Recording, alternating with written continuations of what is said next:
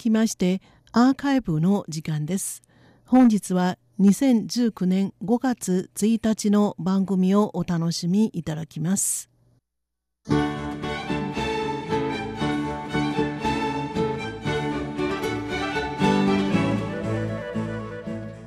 リスナーの皆様こんばんは。台湾ミニ百科の時間です。ご案内はそう予定です。ちゃんと前を見て歩きなさい。と街を歩いているのに携帯をばかりいじっていていわゆる歩きスマホをしている人を見かけるとこのように言いたくなりますよね。歩きスマホは他人に迷惑をかけますし周りの状況をうまく把握してないのも危険ですから本当にやめてほしいですね。でも本を手にしながら散策する読み歩きでしたら大歓迎ですよ。先週の水曜日4月23日は世界図書著作権デー。すなわち世界読書デーです。文化部は4月20日から5月5日まで走る読書の読の旧漢字そして台湾と書く走读台湾。読み歩き台湾というイベントを開催しています。イベントでは19の地方自治体620カ所の図書館博物館独立系書店と連携し地元の文化と生活を取り入れた100本以上の体験コースが設けられています。文化歴史生態系人権など幅広い分野にわたるコースを通して参加者は関連の書籍を手にガイドの解説を聞きながら物語の舞台となった場所や作者のゆかりの地などの関連スポットを実際に訪れます。例えばアリサの歴史と文化を紹介する本「アリサ物語」に合わせて今日と明日5月1日と2日には1泊2日のアリサンツアーがあります。アリサンで広く知られている森林鉄道日の出と雲海を楽しみながらアリサ物語で描かれている物語をその場で体験することができます。それから今週の日曜日4日には台湾南部台南市にある国立台湾文化館による田んぼからテーブルへ農家の文学の旅があります。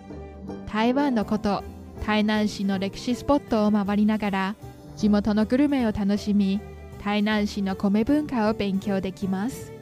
こんな面白い授業はなかなかありませんから話題になっています。読み歩き台湾は大きな反響を呼んでいますが実はイベントの裏には台湾で日々深刻になっている本屋の倒産問題が隠されています。文化部は2017年から2018年まで台湾の独立系書店1541件を対象にその営業状況に関する調査を行い4月にその調査結果を発表しました。1541件とはいうものの調査員が実際に訪れてみたところ本を販売しているお店は869件だけ。他の672件は名ばかり残っていてもうすでに営業していません。オンライン書店や電子書籍の普及につれてリアル書店は年におよそ100件のスピードで潰れています。1980年以前に創設され40年以上も営業している書店は今は15%しか営業していません。そのうちの30%が毎月の売上高が5万台湾元およそ18万日本円未満です。一方台湾の大手新聞紙連合法が最近12歳以上の人1556人を対象に行った2018年の読書週間調査によりますと本屋を訪れる理由について調査を受けた人のうち65%が本を探したい読みたいと答えましたが56%がただブラブラするだけ文房具など本以外の商品を買うためと答えました本屋で立ち読み買うときはオンライン書店でという人も増えており去年に本屋で本を買う人はわずか回答者の43%ということが分かりました。台湾の本屋の英語清水の代表例として、重慶南路を開けることができます。これは中華民国総統府の近くにある町、中国の重慶市の重慶、東西南北の南、そして路地裏の路と書く重慶南路です。重慶南路は台北有数の書店街でした。日本統治時代では本町通りと呼ばれ、1895年に新高堂書店をはじめ、日本人小学校の文房具や教科書などを取り扱う本屋が立ち並べられました。第二次世界大戦後日本へ引き上げた日本業者に代わり中国大陸からの書店と出版業者が次々とこの町で開業していき本と出版の町となりました。中国の著名な詩人と文学家の周務長もこの町で詩集や文学哲学などの本の路上販売をしていました。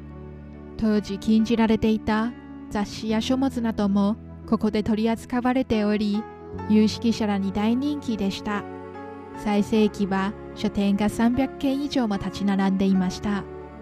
開業時間前から店の前には長蛇の列ができていた。と重慶南路で開業して40年を迎えた書店のオーナーが懐かしげに語りました。特に新学期が始まったばかりの時期は教科書を買い求めるために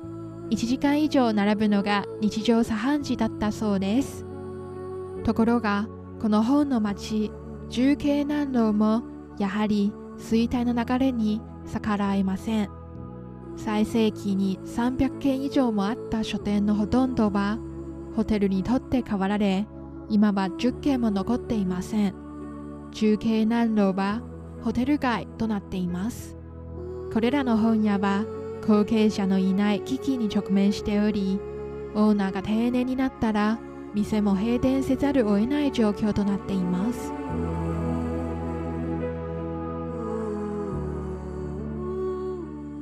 衰退していく台湾のリアル書店ですが近年では路線転換などの方法を通して再起を図ろうとしている店も少なくありません。今回文化部の調査対象のうち本屋に新たな価値を創出しようとしている店が33%を占めています。環境の種類はドリンクや飲食店が一番多いです。その次は教育課程芸術品販売さらに宝くじ塾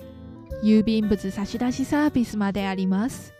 これらの書店は兼業がメインになりつつある。という割合も大きくなってきていますがアンケート調査を見てみますと確かに兼業がない他の書店よりも魅力度も客の利用率も高いそうです。またここ5年に開業した本屋は一つのプラットフォームを作りまちづくりセンター文化の発信地などより地元の生活に寄り添っていく傾向があります。地元ならではの製品とサービスを提供し地元民の精神的なより所になることを目指しています。4月23日から5月5日まで行われている世界読書デーのイベント読み歩き台湾も実は各地の本屋の振興を図る意味合いが込められています。本の内容に基づいた地元の体験イベントを行うことを通して人々と本屋との結びつきをより強くしています。